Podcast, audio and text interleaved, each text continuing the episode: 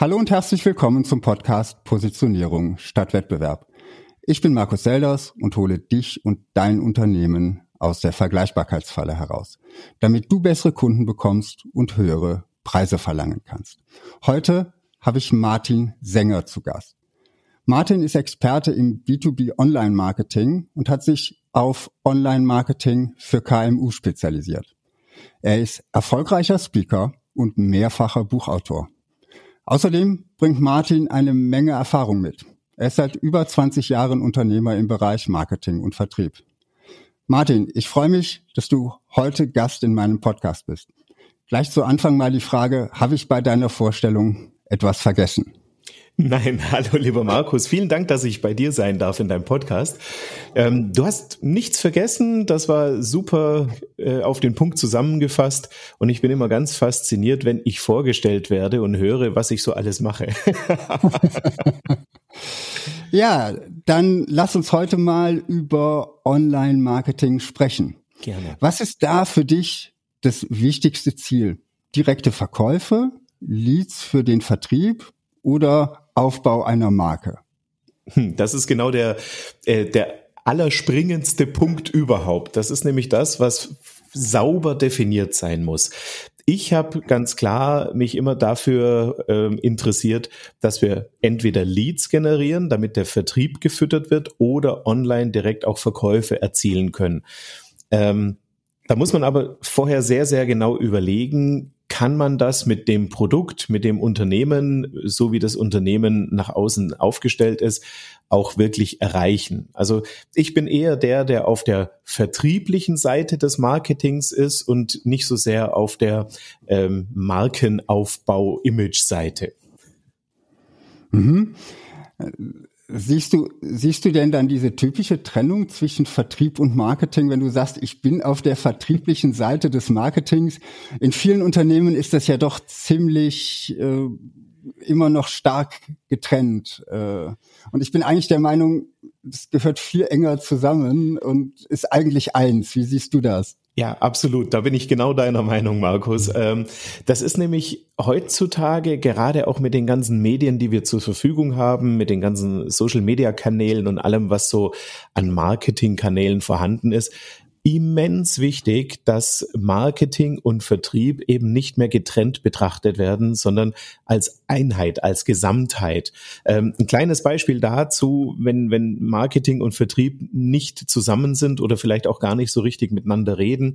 Ich habe auf Facebook eine Anzeige gesehen, die genau den Nerv getroffen hat, was ich gebraucht habe. Ich habe nämlich nach einem Flug nach Nordamerika gesucht, weil ich nach Phoenix musste und äh, da war eine Anzeige von einem Reisebüro, äh, Business-Class-Flüge nach Nordamerika ab 1600 Euro. Dachte mir, Mensch, super, das passt ja ganz genau. Ich rufe da mal schnell an. Hab dort angerufen und hatte am, einen Vertriebsmitarbeiter am Telefon, der dann sagte, was, was haben wir da geschrieben? Wo, wo steht das? Und, und was ist das? Und so, und das macht natürlich keinen wirklich guten Eindruck. Und das ist aber ein, ein Beispiel dafür, warum Marketing und Vertrieb einfach untrennbar miteinander verbunden sein sollten. Aus aus der Sicht, dass man zum einen sagt, Marketing weiß ganz genau, was Vertrieb nach außen gerade so macht. Ähm, andersrum, Vertrieb weiß ganz genau, was Marketing nach außen gerade so macht. Aber eben auch umgekehrt, ja. Marketing muss unbedingt wissen, mit welchen Themen werden die Menschen im Vertrieb denn tagtäglich äh, konfrontiert die beste Quelle, um herauszufinden, was bei den Kunden los ist, sind nun mal Vertriebler. Und deswegen gehört Marketing und Vertrieb ganz, ganz eng zusammen, äh, mindestens in der Kommunikation, idealerweise aber auch in den gesamten Arbeitsprozessen. Wobei die Menschen vom Typ in Vertrieb und Marketing, also wenn man es so in den Abteilungen betrachtet, häufig sehr, sehr unterschiedlich sind, nehme ich, nehme ich wahr. Ja, ja, natürlich. Also wir haben natürlich die äh, oder sagen wir so, die, die Standardtypisierung sind so die Kreativen im Marketing, ja, und die Zielorientierten äh, im, im Vertrieb. Aber da kann man wunderbar sich gegenseitig mit, mit Ideen füttern, mit Impulsen. Ähm, also meine Erfahrung ist, wenn ich Unternehmen berate und begleite in diesem Bereich, dass da zusammen sehr viel mehr und sehr viel mehr Gutes entsteht, als wenn beide Abteilungen mehr oder weniger so vor sich hin arbeiten. Ne? Weil äh, auch für den Vertrieb können Erkenntnisse aus dem Marketing spannend sein und eben umgekehrt. Und wenn man das zusammenbaut und wenn man das miteinander gut kombiniert, ähm, dann kriegt man richtig die PS auf die Straße. Ja, gerade im Online-Marketing kann ich ja auch viel messen, was funktioniert und was ja. oder was besser und was schlechter funktioniert. Genau. Und wenn der Vertrieb die Argumente kennt, die funktionieren, kann er die ja im Vertriebsgespräch aufbringen. Ganz genau, das ist der Punkt. Ja, das ist das, was ich äh, gerade angedeutet habe. Wenn äh, wenn ich vom, wenn ich als Vertriebler vom Marketing ganz klar äh, Informationen darüber bekomme, wofür interessieren sich die Menschen? Also wie lange sind die zum Beispiel auf irgendeiner Webseite, äh, lesen die da wirklich einen Artikel? Wenn ja, worüber ging dieser Artikel? Das sind alles Dinge, die man messen kann und die man auch messen sollte. Und wenn ich diese Daten zusammengefasst dem Vertrieb gebe, hat er eine tolle Grundlage, um auch mal selber über die Argumentation, über die Kundenansprache und so nochmal nachzudenken. Und das darf aber keine Einbahnstraße sein, wie ich schon gesagt habe. Umgekehrt eben ganz genauso, wenn ich als Vertriebler bei Kunden immer wieder ein und dasselbe Thema höre, dann ist es wichtig, dass ich dieses Thema auch mal an Marketing zurückspiegel, damit die da entsprechend darauf reagieren können. Wahrscheinlich nicht nur an Marketing, sondern sogar bis zur Produktentwicklung äh, hinein, dass man Produkte äh, oder Dienstleistungen vielleicht verbessern oder oder sogar komplett neue Produkte entwickeln kann, um die Probleme der Kunden zu lösen. Ja, unbedingt. Also mir ist, das ist zwar schon äh, etwas, was sehr, sehr lange her ist, aber das ist mir noch sehr positiv in Erinnerung. Ich bin vor ganz, ganz vielen Jahren mal von einem Motorradhersteller eingeladen worden. Die haben uns einen Tag eingeladen und zwar 20 Menschen, die ein bestimmtes Motorrad von diesem Hersteller äh, gefahren sind. Und die haben uns, neben dem, dass es ein toller Tag war und wir auch viel Spaß hatten, haben die uns einfach befragt, was ist das Besondere zu, von diesem Motorrad, was macht es aus und, und, und. So, und da habe ich mir gedacht, Mensch, das sind jetzt Themen, die wirklich in die Produktentwicklung einfließen. Also der, äh, der Motorradhersteller hat da zum Beispiel gesagt, hier muss der Rahmen unbedingt rechteckig sein oder darf der auch rund sein oder verliert dann das Motorrad seinen Charakter? Und, und das sind alles Sachen, die dann wirklich in die Produktentwicklung mit eingeflossen sind. Ich habe dann natürlich sehr genau beobachtet, wie dieses Modell von dem Hersteller äh, zukünftig sich weiterentwickelt hat und habe da einige Dinge erkannt, die wir an dem Tag besprochen hatten. Und ähm, wenn man das direkt mit Kunden macht, ist das die eine Variante, aber das sind auch genau die Informationen, die vom Vertrieb zurückgespiegelt werden können. Wie, wie nimmst du denn da den, den Stand in den Unternehmen? Du arbeitest ja, wenn ich das richtig äh, sehe, glaube ich, vorwiegend mit KMU, also ja. mit kleinen und mittleren richtig. Unternehmen. Wie nimmst du das denn da wahr? Kriegen die das schon einigermaßen hin, dass die miteinander reden oder äh, siehst du da noch große, große Schwierigkeiten? Ich sehe großes Potenzial. Äh, vor allem äh, kann man so ein bisschen die Formel einsetzen. Je größer das Unternehmen, desto schwieriger ist dieses Thema weil dann eben auch erst überhaupt die Trennung vollzogen wird. Wenn ich Unternehmen habe, die ich sage jetzt mal unter 50 Mitarbeiter haben, da funktioniert das tatsächlich alles noch ganz gut mit diesem Informationsaustausch und oftmals gibt es dann auch so eine klare Trennung äh, gar nicht. Ähm, ich habe auch Unternehmen, da ist nach wie vor der, der Inhaber für Marketing und Vertrieb verantwortlich. Da laufen dann sowieso die Kanäle zusammen. Ähm, da haben wir dann eher ein zeitliches Problem, weswegen dann das Marketing nicht äh, entsprechend bedient wird, wie es bedient werden sollte.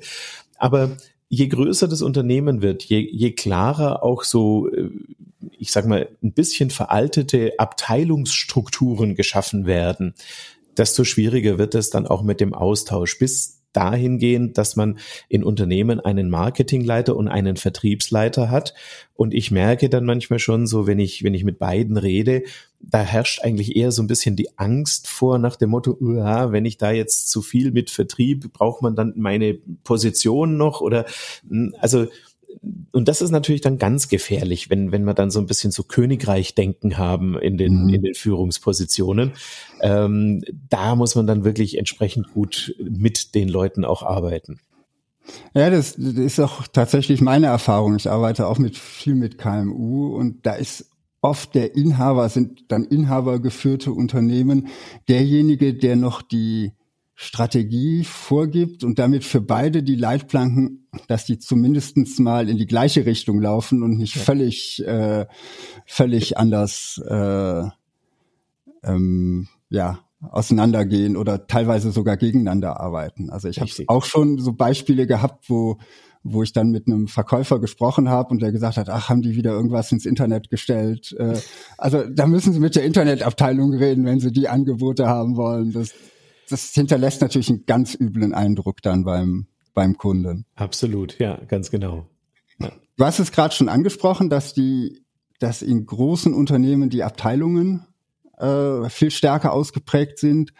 Siehst du noch andere Unterschiede zwischen Online-Marketing für große Unternehmen und für KMU? Mhm. Also ähm, so bisschen, es gibt immer bei allem, was ich jetzt sage, natürlich auch Ausnahmeunternehmen, aber so ein bisschen der Trend ist, je größer das Unternehmen, desto stärker ist Marketing für Imagebildung verantwortlich und äh, es geht oftmals so ein relativ klarer Vertriebsfokus verloren. Und ähm, das ist dann teilweise ein bisschen schwierig oder man mischt die Zielgruppen in, im Marketing relativ zusammen. Also ich habe ein Beispiel von einem Unternehmen, ähm, die arbeiten über Handelspartner. Die Handelspartner sind Handwerker und die betreiben einen Instagram-Kanal, sowohl für den Endkunden, der das Produkt kaufen soll, als auch für die Handwerker, die ja dann schlussendlich den Verkauf für diesen Hersteller machen und auch die Installation. Und ähm, das liest sich oder sieht sich an wie Kraut und Rüben dann dieser Instagram-Kanal, weil teilweise sind Informationen für Handelspartner, da habe ich als Endkunde nur Fragezeichen in den Augen, weil ich es nicht verstehe, ja. Und dann sind dann wieder ähm, Informationen für den Endkunden, wo der Handelspartner sagt, hä, was soll das denn jetzt? Das weiß ich doch schon lange. Und ähm, das ist etwas, was ich durchaus immer auch betrachte, wenn ich, wenn ich in ein Unternehmen reinkomme, einen Beratungsauftrag bekomme, ähm, dass wir hier sehr, sehr sauber kommunizieren. Und ja, je nachdem, wie das Ziel, du hast ganz am Anfang die Ziele angesprochen, wie das Ziel des Marketings aussieht, entweder auf Brandbuilding gehen, ja, dass wir sagen, okay, wir wollen bei bei den Leuten, die dieses Produkt oder diese Dienstleistung nutzen, ein gewisses Image erzeugen oder auf Vertrieb, auf Sales, dass wir sagen, hier, wir wollen ganz klar die Leute davon überzeugen, dass sie unser Produkt kaufen können. Ne? Und ähm, da ist es oftmals so, wenn, wenn eine Abteilung, äh, speziell auch eine Marketingabteilung größer wird, dann ist es manchmal so, dass da die, die Mischung reinkommt, dass irgendwie beides hinkriegt, weil es sind ja genügend Leute, wir schaffen das schon. Und dann wird es schwierig in der klaren Kommunikation nach außen. Du stellst das jetzt so dar, als wäre Brandbuilding und Vertriebsunterstützung für dich zwei völlig unterschiedliche Dinge, die sich fast schon ausschließen. Also, das sollte nach meiner Vorstellung nicht das Ziel von Brandbuilding sein. Nein, überhaupt nicht. Die haben natürlich tolle Überschneidungspunkte, gar keine Frage. Aber das, das Ziel muss tatsächlich aus meiner Sicht ganz klar sein. Ja, wenn ich, wenn ich Brandbuilding machen will, ich gehe mal von der anderen Seite ran. Ich habe relativ viele Unternehmen, die zu mir kommen und sagen, ja, äh, wir haben da eine Agentur und die erzählt uns auch die ganze Zeit, dass die Online-Marketing-Sachen echt erfolgreich sind und dass wir tolle Zahlen haben, was die Reichweite und so angeht. Aber irgendwie spüren wir keinen Effekt. So, und das ist, das ist dann der Punkt, wo ich sage, okay, ist ihre Marke bekannter geworden. Jetzt müsste man mit irgendwelchen gestützten oder nicht gestützten Umfragen äh, an die Sache rangehen. Und jetzt sind wir schon eigentlich im Bereich von sehr großen Unternehmen, die wirklich äh, Markenaufbau betreiben. Ja. So, wenn ich ausschließlich das betrachte, dann ist es klar, dass kein kein, kein Vertriebsfokus dahinter ist.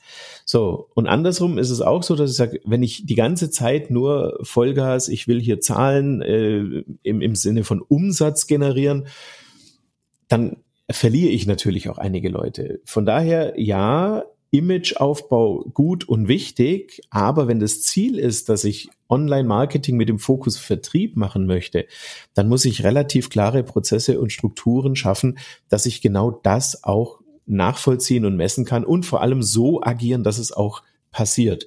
Dass das natürlich gleichzeitig auch wieder auf die Marke einzahlen kann, das ist dann so die, das Optimum, was man dann erreichen kann. Also ich sehe es nicht wirklich getrennt, aber ich sehe schon so, dass man für die Strategie, die man da verwenden soll, ganz klar den Fokus erstmal klar kriegen muss.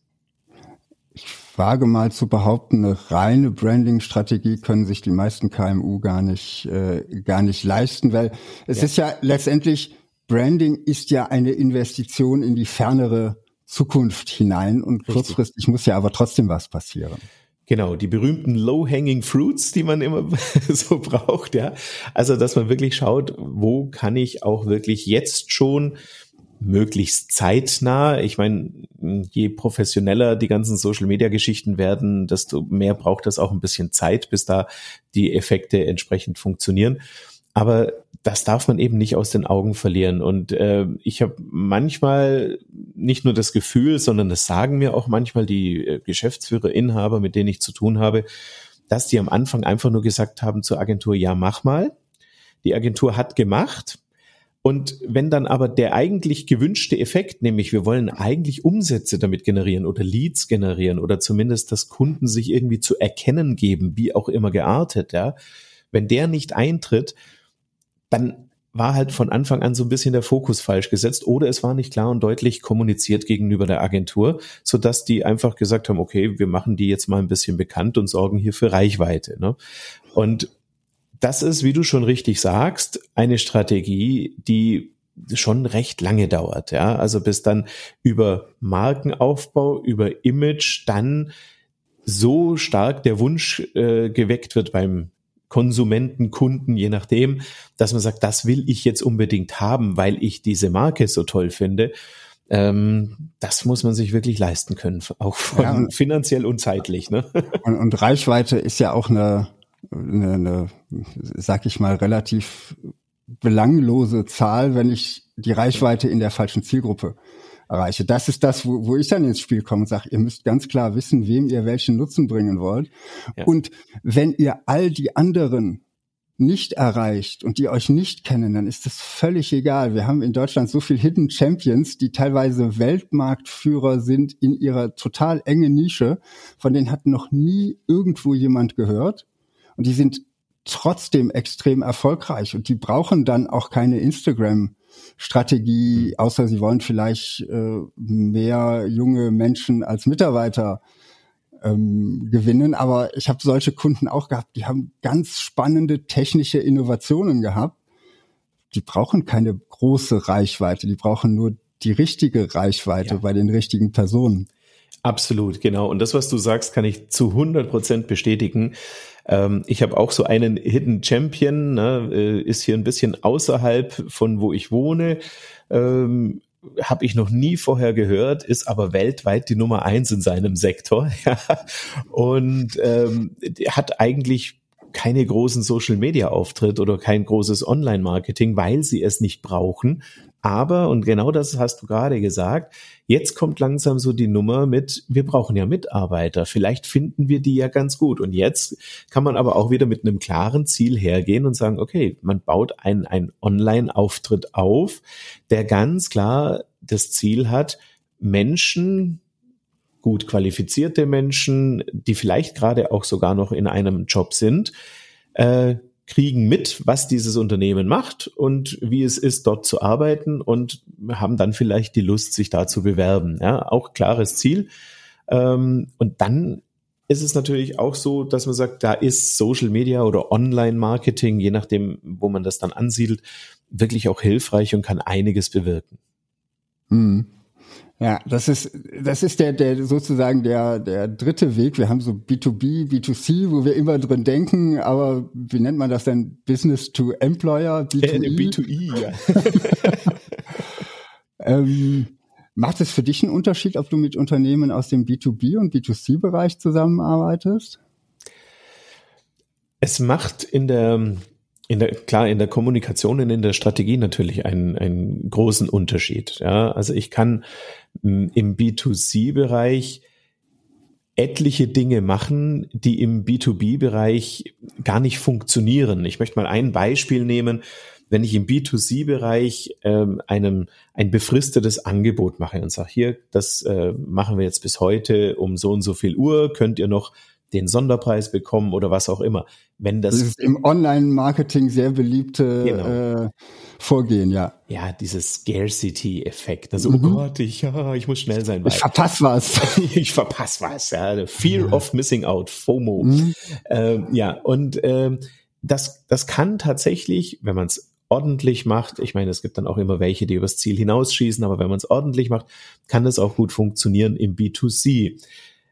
Wenn ich das im B2B mache, muss ich mir aber erstmal überlegen, wenn ich sowas machen würde, wie sieht denn ein Beschaffungsprozess auf der anderen Seite aus? Also ich habe auf der anderen Seite jetzt einen Menschen, der zum Beispiel ein Video von mir sieht oder vielleicht sogar an einem Webinar teilnimmt und anschließend habe ich ein Angebot für diejenigen. Was passiert jetzt, wenn ich sage, das Angebot ist zeitlich begrenzt und hier könnt ihr sofort kaufen und, und, und? Wie hoch ist die Wahrscheinlichkeit, dass im B2B auf der anderen Seite jemand sitzt, der sagt, ach komm, da ziehe ich mal kurz meine Kreditkarte durch, alles wird gut. Äh, die ist relativ gering, weil im, in einem Unternehmen, das hat eine Studie von letztem Jahr gezeigt, im Schnitt 5,4 Personen an einer Entscheidung beteiligt sind. Und deswegen das kann ich. Buying Center. Ja, genau. Und deswegen kann ich auch nicht hingehen und sagen, nur noch heute und und und, weil dann sitzt dann jemand und sagt, okay, das muss ich jetzt mal mit dem Einkauf absprechen. Der Einkauf sagt, ja, wir brauchen aber noch zwei Gegenangebote. Ja, äh, dann ist vielleicht gerade ähm, das in einer Investitionshöhe, die ich selber gar nicht verantworten kann. Also muss ich das irgendwie mit dem Vorgesetzten absprechen. Der ist aber gerade irgendwie auf Dienstreise und, und, und, ja. Und jetzt habe ich hier jemand, der sagt nur heute und was weiß ich, ne? Das funktioniert einfach überhaupt nicht. Und deswegen muss man sehr, sehr genau überlegen, ähm, wen spreche ich an, wie spreche ich denjenigen an, welche Strategie kann ich wirklich sauber nutzen. Und äh, das sind ganz große Unterschiede zwischen B2C und B2B welche Argumente gebe ich ihm möglicherweise an die Hand, um die anderen im Buying Center auch noch zu überzeugen. Ganz genau. Also das ist tatsächlich was, was ich äh, schon mehrfach erfolgreich aufgebaut habe mit einem Kunden, dass die Kommunikation zum Anwender geht, also dass der, der mit dem Produkt oder mit der Dienstleistung arbeiten muss, für sich und für das Unternehmen ganz klar den Nutzen erkennt und sozusagen das Ziel der, der Außenkommunikation, das Ziel des Online-Marketings ist, dass derjenige sich im Prinzip ein meistens ein One-Pager runterlädt, mit dem er im Haus hausieren gehen kann, ne? mit dem er zum Einkauf gehen kann und sagt, hier schaut euch das mal an, wo alles sauber aufgelistet ist, was der Einkauf an Daten braucht, äh, wo er vielleicht mit Chef, Chefin nochmal Rücksprache halten kann, weil alles auf einer Seite klar zusammengefasst ist.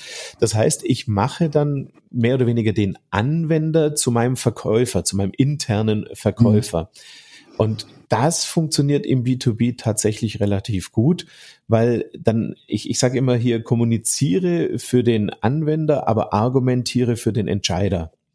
Ja, oder auch äh, mein, mein Lieblingsbeispiel ist so der, der, der Türsteher, die IT, die sagt, mit der Software kommst du hier nicht rein. Ja. genau.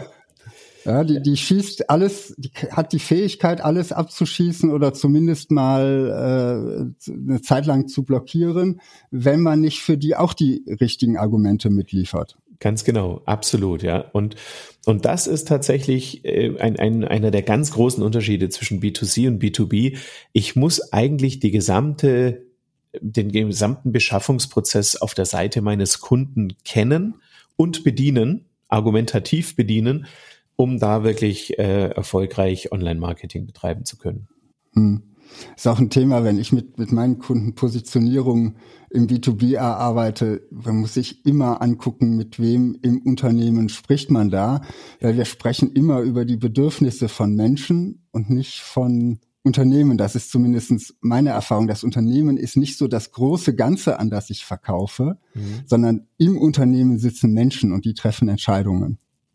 Ganz genau, ja. Und äh, das, das ist genau das, das muss man wirklich kennen. Also da musst du wirklich auch ähm, ein bisschen Ahnung haben, wie werden so Entscheidungen getroffen und im Idealfall auch, was ist denn so für jeden Einzelnen das Ziel? Ja, also wenn äh, die Einkaufsabteilung und auch die einzelnen Menschen, die dort arbeiten, haben ja auch gewisse Vorgaben und gewissen Ziele, genauso wie andere, die in dem Unternehmen arbeiten. Und da muss ich eben auch wissen, beispielsweise IT, du hast es angesprochen, ja, womit kann ich die IT überzeugen, wenn es darum geht, eine gewisse Software einzusetzen oder sonst irgendwie? Ne?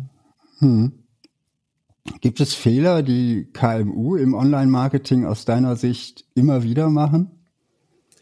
Ähm, ja, ähm, oftmals mit, ähm, also oftmals viel zu schnell an die Sache ranzugehen. Ne? So ähm, ein Post nach dem Motto so und jetzt Kauf. So, also mhm. man muss schon, äh, man muss auch da ähnlich wie man das ja im Vertrieb analog auch macht, ähm, eine Zeit einplanen, wo der Kunde einen kennenlernen kann, wo der ein bisschen Vertrauen aufbauen kann, so ähm, bevor man dann wirklich hergeht und sagt, so und jetzt gehen wir mal in Richtung Abschluss. Auch das ist dann immer die Frage, wie lang ist diese Zeit? Das äh, kommt jetzt wieder auf Produkt oder Dienstleistung drauf an, ja, und auf die Kunden. Aber ähm, ich erlebe dann, wenn jemand sagt, ja, hier, wir haben eine Vertriebsfokussierung im Online-Marketing, erlebe ich, dass das sich fast nur noch nach Kauf jetzt Werbung anhört, ähm, was die da so raushauen und nicht nach, ich habe einen sauberen äh, Prozess. Ich meine, wenn wir ein Verkaufsgespräch führen, haben wir auch verschiedene Stufen, ja. Und die erste Stufe ist einfach ganz klar, erstmal, dass man sich kennenlernt und dann in eine Bedarfsermittlung übergeht. Und wenn man die Bedarf oder den Bedarfs, äh, die Bedarfsermittlung nicht anständig macht, weiß man hinterher nicht, in welche Richtung man sauber argumentieren kann. Und das ist das, was ich oftmals auch im Online-Marketing erlebe, dass da viel zu schnell auf hier ist unser Produkt und das ist ganz super und jetzt kauft das äh, gegangen wird. Und das äh, scheitert dann auch in den allermeisten Fällen. Da ist ja dann auch der Nutzen nicht so, nicht so klar für den Kunden, wenn ich rein vom Produkt her wegargumentiere. Genau. Und ich kenne die, kenne die, äh, die Anzeigen durchaus auch, die dann sich so ein bisschen lesen wie das Äquivalent zum Telefonverkäufer, der anruft und eigentlich äh, nur stört. Ja, ja. Weil er nicht auf die Bedürfnisse eingeht. Absolut, ganz genau. Und, und auch da ähm, habe ich manchmal das Gefühl, wenn du dich im, im Internet umschaust, gibt es ja wahnsinnig viele Menschen, die einem beibringen, wie Online-Marketing funktioniert. Und manchmal habe ich so ein bisschen das Gefühl, dass da dann eben nicht unterschieden wird zwischen B2C, B2B, was habe ich für ein Produkt, was habe ich für eine Dienstleistung. Und dann äh, guckt man sich da was ab, was aber für einen selber, für das eigene Unternehmen, für das eigene Produkt überhaupt nicht passt und macht das dann trotzdem so. Und das ist dann auch zum Scheitern verurteilt. Ne? Das ist so wie die Empfehlung, du musst heute unbedingt auf Instagram oder TikTok oder sonst wo sein und wenn die Zielgruppe da aber nicht ist, macht es keinen Sinn, da ja, Zeit viel, und Geld zu investieren. Vielen Dank, du sprichst mir aus dem Herzen, weil das tatsächlich auch oft eine Frage ist, die mir gestellt wird. Ähm, brauchen wir jetzt einen TikTok-Kanal? Müssen wir jetzt auf Instagram sein oder was es da noch alles gibt? Und ähm, die Antwort ist nie einfach, weil die Antwort immer natürlich auf, auf das Produkt, auf die Dienstleistung, auf das Unternehmen zugeschnitten sein muss. Ja. Aber wenn ich jetzt ähm, die Zielgruppe habe, ich sag mal 12 bis 18-Jährige und denen irgendwie was Cooles verkaufen kann und will, ja, äh, dann muss ich auf TikTok sein, gar keine Frage, ja. Und dann muss ich auch gut auf TikTok sein. Also nicht nur vertreten, sondern auch so, dass das für die Zielgruppe auch spannend und gut ist und nicht so ein bisschen lächerlich wirkt, weil ein alter Mensch versucht, jetzt irgendwie jugendlich cool rüberzukommen. Ne? Da habe ich immer so Angst bei mir. Ja, und, ich kenne das. so, ähm, wenn ich aber im B2B, äh, was weiß ich, wenn meine Kunden Maschinenbauer sind, dann kann ich mir TikTok, glaube ich, sehr getrost sparen und trotzdem noch gut schlafen dabei. Ne? Ja. Gut. Welche Tipps hast du für meine Hörer, wenn sie bisher noch nicht in Online-Marketing investiert haben? Ja, also der erste Tipp schließt direkt an das an, was wir gerade gesagt haben. Ähm, lasst euch nicht so in die Richtung treiben, dass man das Gefühl hat, wir müssen jetzt überall präsent sein, sondern sucht euch ganz konkret ein oder zwei Kanäle aus im, im Social-Media-Bereich zum Beispiel, wo ihr sagt, jawohl, da sind meine Kunden unterwegs und da können wir auch eine saubere Strategie aufbauen. Das ist schon der zweite Tipp, die saubere Strategie. Also macht, macht euch wirklich Gedanken, was will ich denn mit meinen Online-Aktivitäten erreichen? Also was soll der Output sein? Soll soll sich ein Kunde bei uns melden und sagen, hier rufen Sie mich mal an oder ein Lied reinschicken nach dem Motto, ähm, ich interessiere mich für, äh, soll der direkt kaufen? Also was soll passieren? Was ist der Endpunkt der Online-Marketing-Geschichte, wo wir eigentlich dann, wenn es eintritt, auch jedes Mal sagen, super, das hat funktioniert. Und der dritte Tipp ist, durchhalten. Ganz, ganz klar durchhalten, durchhalten, durchhalten. Ähm, ich habe schon viel zu viele erlebt, die mit großem Enthusiasmus äh, online etwas angefangen haben und nach zwei, drei Monaten, wo eben noch nicht gleich hier die Millionär über Nacht Nummer funktioniert hat, ja, äh, dann gesagt haben, ah nee, scheint doch nicht so wirklich zu funktionieren. Also es wird immer schwieriger, weil die Systeme auch immer professionell, äh, professioneller werden. Äh, wir kämpfen tatsächlich, darf man auch offen sagen, speziell in Europa auch mit dem ganzen DSGVO-Thema. Das Targeting wird unschärfer und wir müssen da wirklich auch einfach längere Zeit einplanen, bis auch verschiedene Algorithmen, die da zum Tragen kommen, wissen, aha, das ist ein interessanter Kontakt und das ist ein weniger interessanter Kontakt. Also durchhalten, Minimum, wirklich Minimum sechs Monate, eigentlich sage ich unter einem Jahr, wo man regelmäßig die Online-Medien bearbeitet, sollte man erst gar nicht anfangen. Hm. Wenn du von Targeting sprichst, sprichst du aber von bezahltem Marketing. da sind wir dann Stelle. im bezahlten Marketingbereich, ja, was für mich aber immer erst die zweite oder gar dritte Stufe im, im Marketing ist. Am Anfang muss ich erstmal sauber meine organischen äh, Themen so positionieren, dass ich sage, jawohl, also alle, die mich so im engeren Rahmen kennen sollten, kennen mich jetzt, sind mit mir irgendwie verbunden online ähm, und erst dann kann ich hergehen und sagen, so, jetzt gehe ich in die nächste Stufe und mache hier äh, bezahlte Werbung beispielsweise. Das mit der Ausdauer ist auch meine, meine Erfahrung. Also ich habe teilweise heute Interessenten, die bei mir ankommen auf Content, den ich mal vor zwei oder teilweise sogar drei Jahren erstellt habe. Und wow. jedes Stück Content sehe ich mittlerweile als eine Investition. Also da erwarte ich nicht, dass sofort was dabei rumkommt. Ich weiß auch, dass zum Beispiel, wenn ich einen neuen Blogartikel veröffentliche, dass das eine Zeit braucht, bis Google den mag ja. und äh, äh, nach oben bringt. Und das mit der Ausdauer kann ich voll und ganz äh, bestätigen, aus eigener Erfahrung raus ja, auch. Absolut, genau, ja. Ja, Schön. Zum Schluss noch eine Frage. Wenn jetzt jemand zuhört und sagt, ich möchte mehr über den Martin Sänger erfahren, wo mhm. findet er dich? Das allereinfachste ist die Website martinsänger.de mit AE und in einem durchgeschrieben, also martinsänger.de und dann gerne auf Direktkontakt klicken und mit mir in Kontakt kommen. Von daher, äh, das ist die allereinfachste Variante. Aber ich bin natürlich auch auf LinkedIn, auf Facebook und auf den ganzen Kanälen unterwegs. Und ich gebe zu, ich habe sogar ein Konto bei TikTok, aber da schaue ich nie rein.